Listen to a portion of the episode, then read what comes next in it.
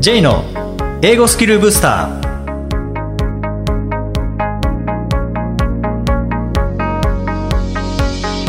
こんにちは J こと早川浩二ですこんにちは、アシスタントのあきです。この番組は旅行や仕事で英語を使えるようになりたい方、TOEIC などの資格試験の勉強している方、英語学習へのモチベーションを高めたい方にスキルアップのコツをお伝えしていく番組です。ジェイさん、今回もよろしくお願いします。よろしくお願いします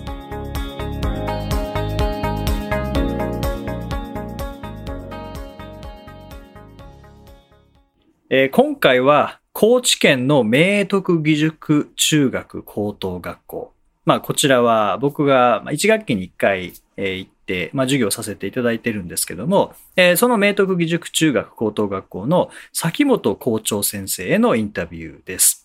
で秋さん、明徳義塾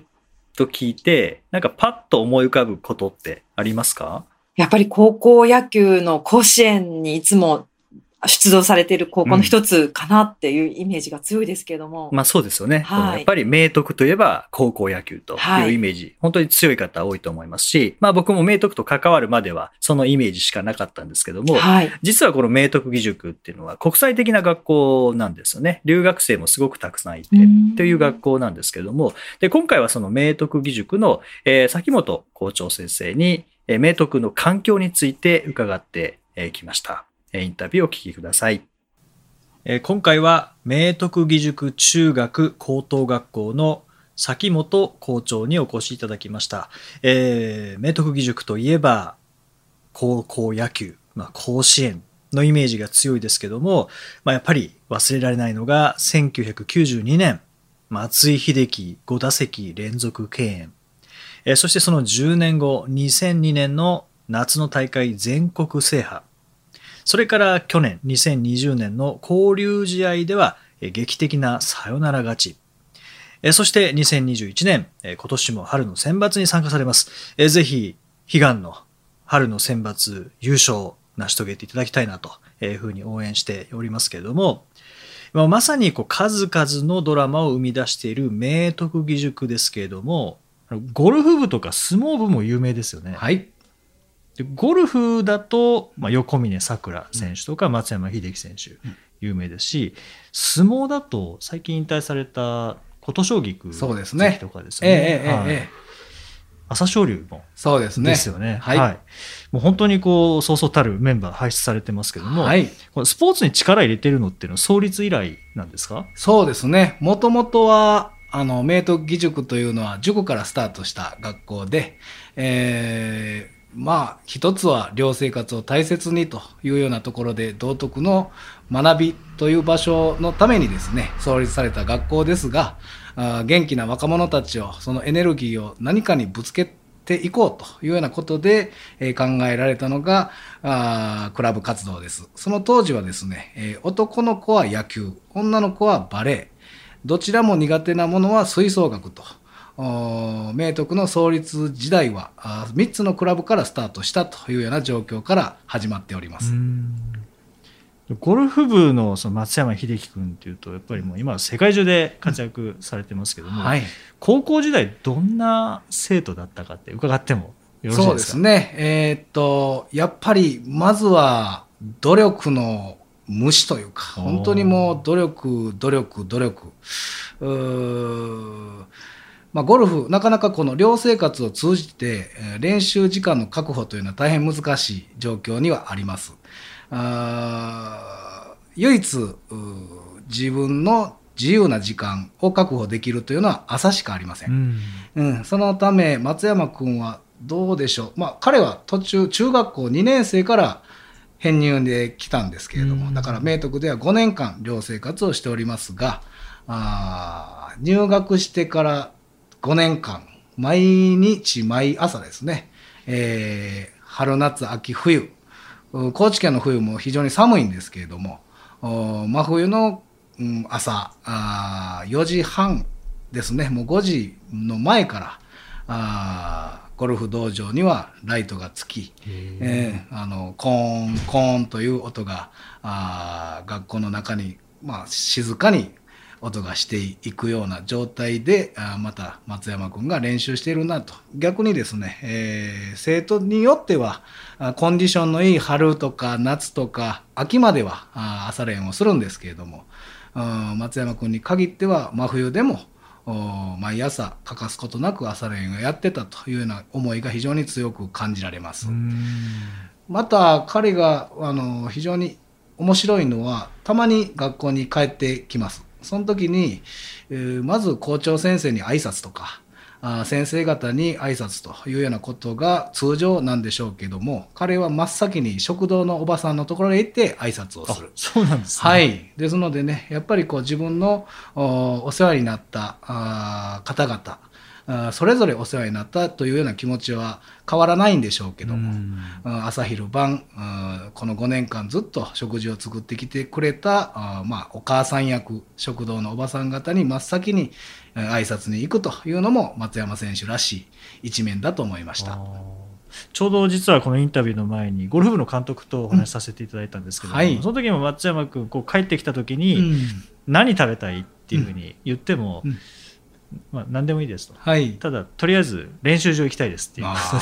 とで、ねえ。ー、ゴルフが一番、はい、その後はまはゴルフのために食事をするとか、うんはい、ゴルフのために生活すると本当になんかもうゴルフ中心に回ってるんだなっていう気がしましたけど、ね、高校時代からまさにずっとそうだった、ね、そうですね。あとはねまた彼のユニークなところは通常この高校生、まあ、中学校からそうですね、うん、うん見た目特にまあ学校の寮生活ではあ服装がほとんど一緒なのでうんおしゃれができると言うたら髪型ぐらいなもんでしょう、はいはい、うん、松山選手の変わっているのはですね誰が誰からどう見られても気にしない。彼が世界アマチュア選手権の日本代表選手で選ばれた時です、うん、いわゆる取材が取材班が来られてで朝からあ彼のこう、まあ、見送りというか、うん、全国頑張ってこいよというような絵を撮りたいということで、えー、朝礼の時に全校生徒が集まるからあその時に行ってらっしゃいというエールを送ろうというような予定で、えー、朝からあテレビクルーが来てで松山選手がやっと来たというような状況でさあスタートという時にですね彼の髪型はまさに起きたばっかりボサボサ、ええ、まあいわゆるテレビの会社の方々がちょっと待ってくれというようなストップがかかったような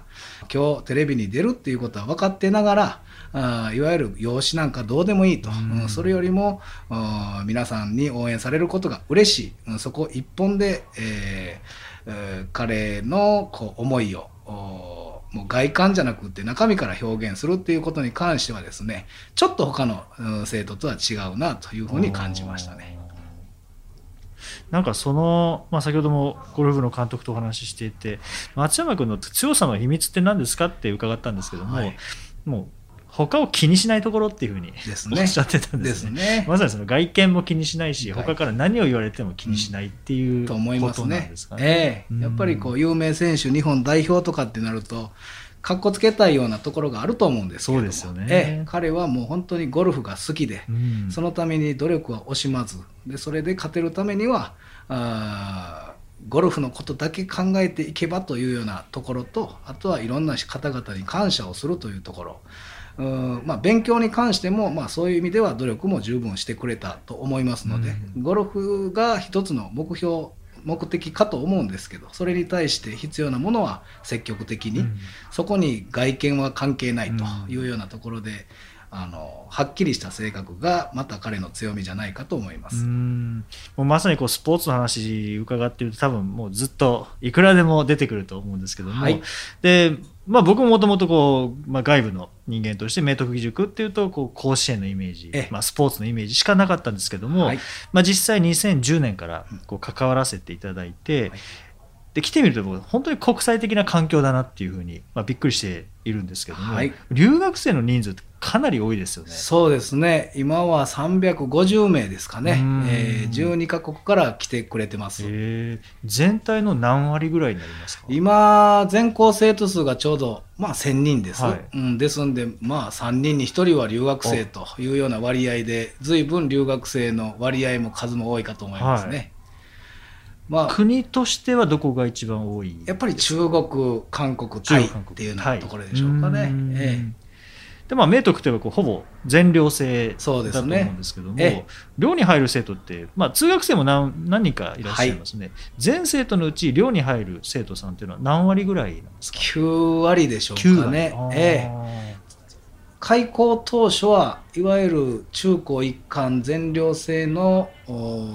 男女共学全国募集という極めて珍しい学校、うん。そういうことでちょっと取り上げられた時もあったようですけれどもおまあいわゆる寮生活を通じて明徳の基本はもともとは塾からスタートして、うん。その塾の数時間では教えきれない、なんとか24時間子どもたちと一緒に学びたい、教えたいというような創立者の思いがですね、えー学校を作って、で、寮生活を通じながら子どもたちに積極的な共に学ぼうという気持ちで学校が創立されたというところでですね、えー寮生が大変多い学校です。うんまたユニークなところは教職員が143名おりますけれども、はいそのどうかな7割は学内に住んでいる状態で、うん。ええ。私自身もあの家族と一緒に学校の中に、えー子どもたちと一緒に生活してまうす。ん。もうもう本当に24時間、そうですね。24時間どころじゃない365日みそうですね。たいな感じですよ完ね。全に生徒が学校からいない日は1日たりともありません、はい。私は28年ここで勤めておりますけれども生徒がゼロの日は1回もありませんでした、ね、一回もないんです1回もないですね。ええお正月でもお盆でも必ず生徒はいます。はい。でまあ、明徳の、まあ、高校の方のお話をすると総合コースという、まあ、これ普通コースみたいな感じですかね、はい。の他に、まあ、英語コースと中国語コース、はい。まあ、さらに留学生対象の日本語コースとか、まあ、特進コースとかってあると思うんですけども、はい。英語コース、まあ、僕も関わらせていただいてますけども、うん英語コースの特色について伺えますでしょうか？そうですね。英語コースはまず今のところはですねクラス全員が全員留学、うん。うん。あのオーストラリアカナダ、まあ、2つの国に分かれてですね、えーまあ、1年留学というか10ヶ月ですね実質は。はい。あー10ヶ月の留学に高校2年生の時に全員がと旅立っていく、うん、そのために高校1年生の時には留学に向かうための準備。だから英語の教科だけでも週13時間、えー大変多い時間数を英語に、えー使っておるような状態です。あとはやっぱりこう留学中、まあ、田舎の学校なんでね。あのろくに信号も分かってないような生徒もいたりとかするので、えーまあ、いろんな心配事があります。ですので留学中のこの10ヶ月の間にも私たち教員があ子どもたちの顔を見に行くいわゆる留学先に年に2回伺うようにしてます。ううんん留学スタートして、まあ、2月に出発するんですけど4月に1回一回り。だから留学が半分過ぎようとする9月8月に、えーもう1回回って、えー10ヶ月だけどもでまた留学というのは一人一人の頑張りでしょうがあー教員たちもですね、えー子どもたちの顔を実際見ながらあー必ず留学を成功さすぞというような気持ちで、えー送り出してる、ううんんそんな形が特徴でしょうかね。でまあ、例えば高校1年生であれば来年から行かなきゃいけないっていうところでそれで準備にもやっぱり力が入ってくると思いますし、はい。逆に今度1年間行って、まあ、10ヶ月行って帰ってきたら、まあ、そこで伸ばした力を落としたくないっていう意識も働きます。そうですね。例えばこう学校内にいると、まあ、もしかしたらここが、まあ、明徳が高知県の中でもっと言うと四国の中で一番インターナショナルな場所なんじゃないかっていうこう気もしてくるんですけども、ええでもこの高知県っていうのは来たことない方にはあんまり印象が薄いかもしれませんけども、ただ歴史を見てみるとこう海外とつながりすごい深い場所だと思うんですよね。そうですね。ん。例えばジョン万次郎がナンパしてアメリカに渡るきっかけとなったのが、まあ、竜の浜っていう本当に明徳の竜キャンパスの目の前はい。ですもんね。うん。だったりとかあとはまあ海外を見てた、えー坂本龍馬、はい。ね、さらに、まあ、中国唐に渡る前に室戸岬高知県の室戸岬で修行した、まあ、弘法大師の空海とか、はい。ねそれ考えるとこう高知県だからこそこの国際的な明徳義塾というのが生まれたのかなっていうふうにそういう背景あるのかなって感じるんですけども、どどうですか？そうですね。やっぱりこの高知の土地柄でしょうかね。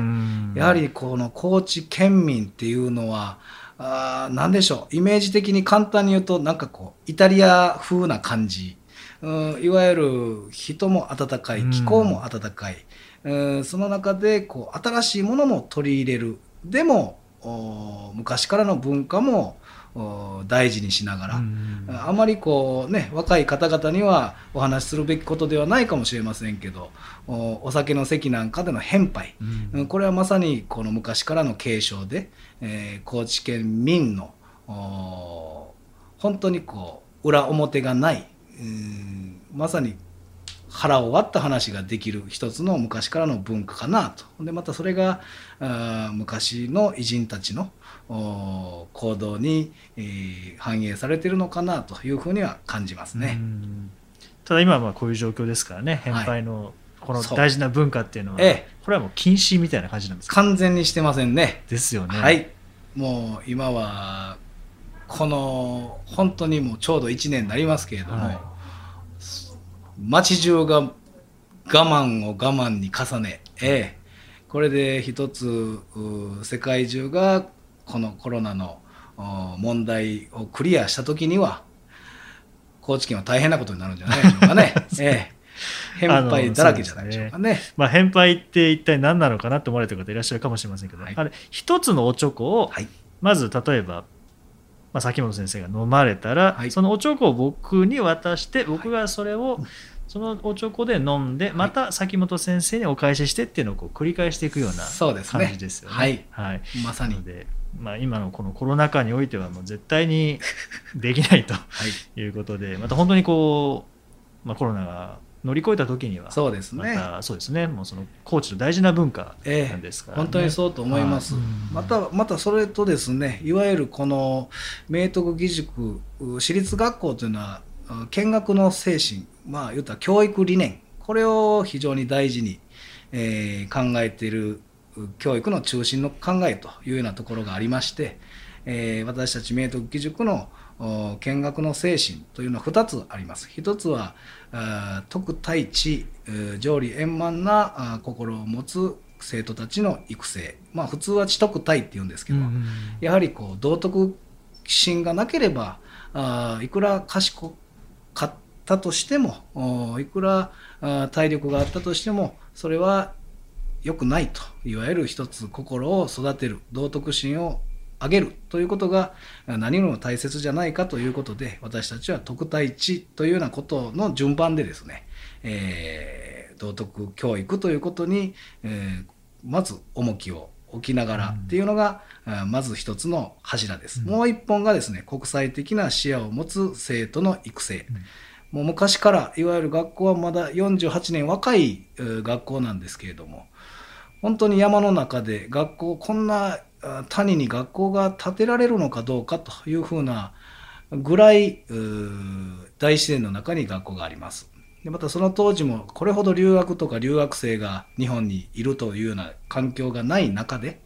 えー、この見学の精神さあ学校を作るぞという中の一つの大きな柱として国際的っていうようなところを入れたのはもうすでにこの高知の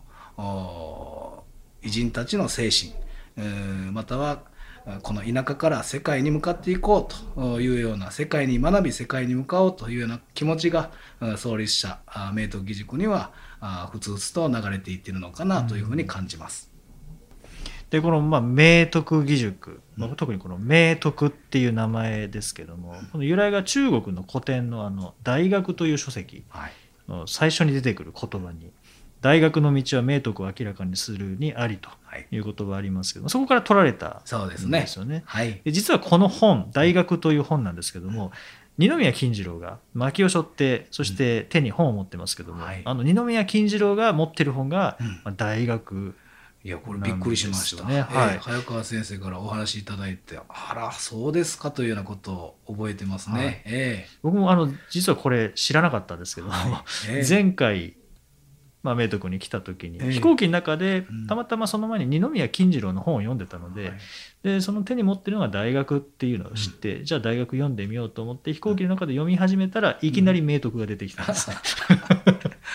本当いやまさねにこれびっくりだったんですけれども、ええ本当そうですね。ん。え。で、まあ、そのスポーツ教育とか先ほどの国際教育はいの前提にはこの明徳を明らかにするための、まあ、人間教育にも力を入れてるっていうことを、まあ、今の話からも伺いましたけども、まあ、今コロナ禍で対応変わってるのかもしれませんけどうん。もともと毎朝朝礼ってありますよね、はい。あれって7時ぐらいからでしたっけ？そうです。6時半に全員起床の6時45分から朝礼スタートですね。早いですね。早いですね。毎朝ですか。毎朝ですね。ええ。あの真冬でも真っ暗の中でライトをつけながらやりますあそうなんですねはい。で、ま、私たち、まあ、特に塾長、前校長おがいつもお言葉にするのがですね、まあ、私たち教員もそうです。もうこの明徳の教育は朝礼にあり、もうおこの朝の第一発目の全員寮生が集まって、または教員、学内に住んでる教員が集まってですね、えー一日の目標を立てて、うん。でまたあースタートするぞというようなこの時間が明徳教育の全てというぐらい大事な、うん教育の場が朝礼というような形になってます。でこれ朝礼の中で僕これどうやどどなたかに聞いたと思うんですけど、はい。こう全国から、まあ、なんなら全世界から集まってきている生徒うんたちが、まあ地元の方角を見てはい、感謝を述べる時間があるっていうことなんですけども、うん。うんこれはもうそうですね、うん。もう一番最初がそれです。いわゆるうお父さんお母さんに向かって、えーおはようございます。今日も一日一生懸命頑張ります、お父さんお母さんもお体に気をつけて頑張ってください。というようなことがまず一番最初ですね、うん。まあ、明徳はやっぱりこう、まあ、お父さんお母さんに感謝するというのは当たり前のことだと思うんですけどなかなかそれを行動に出す言葉に出すっていうのは実は意外にこう難しいところで、そうですね、ええ、それをねやっぱり毎日365日かける3年6年続けることが本当にこう体全身で感謝。感謝の一番の中心はお父さんお母さんまたはご家族の皆さんというようなところをですね学ぶことが第一歩というようなところで、えーこの家に向かって朝挨拶するというのがまずスタートとしてます。うん。ご家庭によってはこの時間学校明徳に向かってあの挨拶をするようなお父さんお母さんも、まあ、保護者の方々も、えーおられるっていうのは伺うことがたまにあります。そうなんですね、はい。ええなんかすごいいいですね。そうですね。うん。やっぱりその時間のねあの一体感やっぱり明徳寮生活っていうのはなかなかこう忙しくって、えどうしてもこう自分のことを中心に考えがちなんですけどその一日の数分だけはお父さんお母さんに感謝する時間というのを持とうというようなことで、え大事に何よりも一番最初にお父さんお母さんへの挨拶というようなことでスタートします。んいやもうここまで本当に明徳義塾イコール高校野球というイメージの方もいらっしゃったかもしれませんけれども、はい。まあ、実際には本当に国際的な環境。そうですね。まあそれからまあ見学の精神をはい。もう今もこう引き継いで実践されている、でこれってまあ寮生活だからできる部分でもありますよね。そうですね。でまたそのね朝礼の話です。もう一つ加えるならば毎朝、まあ、国歌校歌はい。を斉唱しながら国旗校旗を掲揚します。うーんそのと同時に国連旗もあ一緒に掲揚しながらですね、えー世界の平和をまず願ううん。気持ち。あとはまあ留学生たくさんいます。ほんでまた日本の国内の中でも国歌を朝から斉唱するっていうのもどうかというようなご意見もあるんですけれども、まあ、私たちはこうやっておお世話になってる国、えーに対して、えー私たちはまあ自分の国なんですけれども留学生に対してもお外国だけどお世話になってる国その国に対して尊敬をするうんその一つの形が、まあ、国家だというようなところで、えー国家斉唱しながら世界の安全平和ほんでいろんな繁栄を願いながらあー全員でそれをします。ですのでまあね、昔の朝青龍関でもそうですどの留学生、えーえー、他はサッカーでアレアレックス。うんサントス。あサントス、ええ、選手があの日本代表でもブラジルから来てましたけれども。そういったスポーツで活躍してる選手たちも国家は完璧です。え完全にあの国家斉唱の時はあ心を込めて歌ってるというふうな絵をよくテレビで見受けられます。えですのでまあそういったねあの朝の朝礼を中心に、えー、みんなで心を合わせるというようなところも大事な時間になってると思います。はい、えー、前編ではこういった明徳塾の、まあ、取り組みそれから国際的な環境もちろんスポーツについてということで、まあ、なかなか私も10年ちょっと関わらせていただいてるんですけど初めて伺うようなお話もあってすごくあの勉強になりました。ぜひ後編ではあのさらに国際的なネットワークについてお話伺えたらと思います。はい、えー、まず前編はここまでということで、えー、崎野先生どうもありがとうございました。ありがとうございました。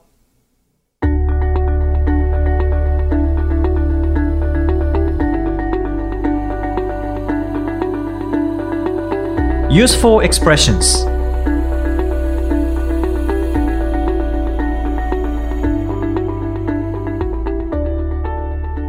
続いてはビジネスや日常で使えるお役立ち表現をご紹介いただきます。ジェさん、今回の表現は何でしょうか？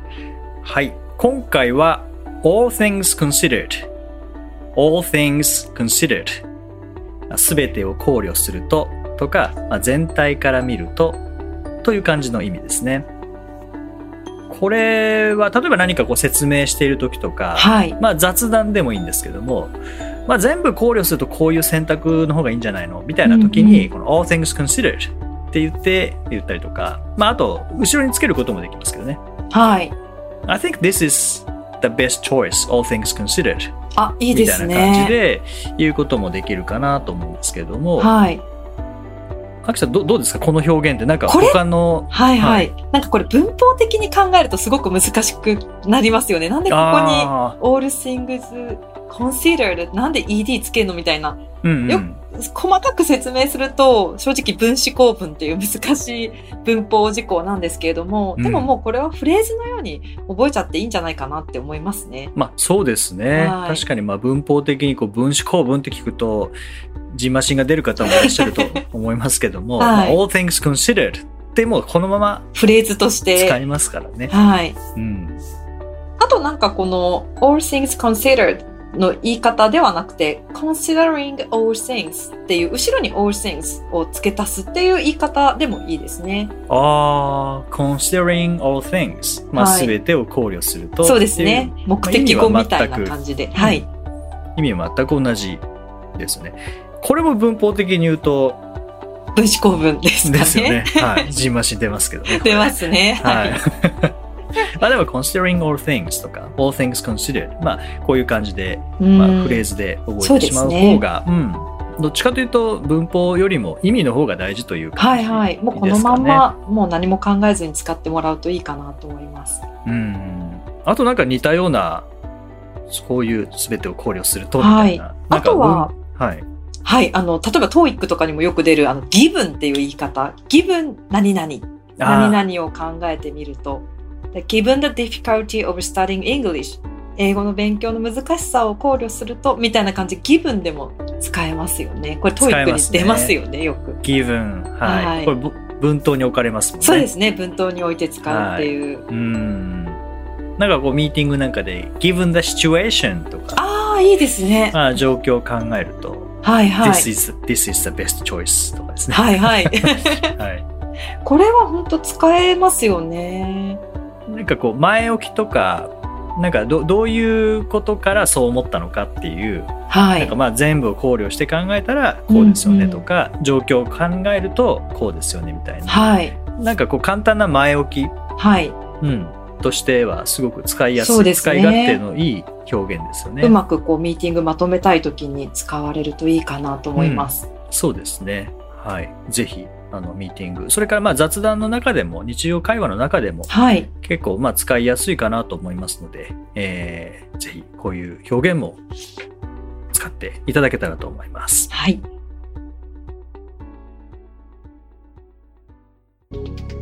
第61回をお送りしました。J さん、はい。えーリスナーの方からメッセージをいただいておりますのでご紹介させていただきますね。あ、はい。はい。でラジオネームがひでゆっくさんという方からです。はい。えー会社で J さんの講義を受けてからボキャブラリーブースターに登録しています。えー現在、インドネシア語の勉強をしており、これを活用させていただいています。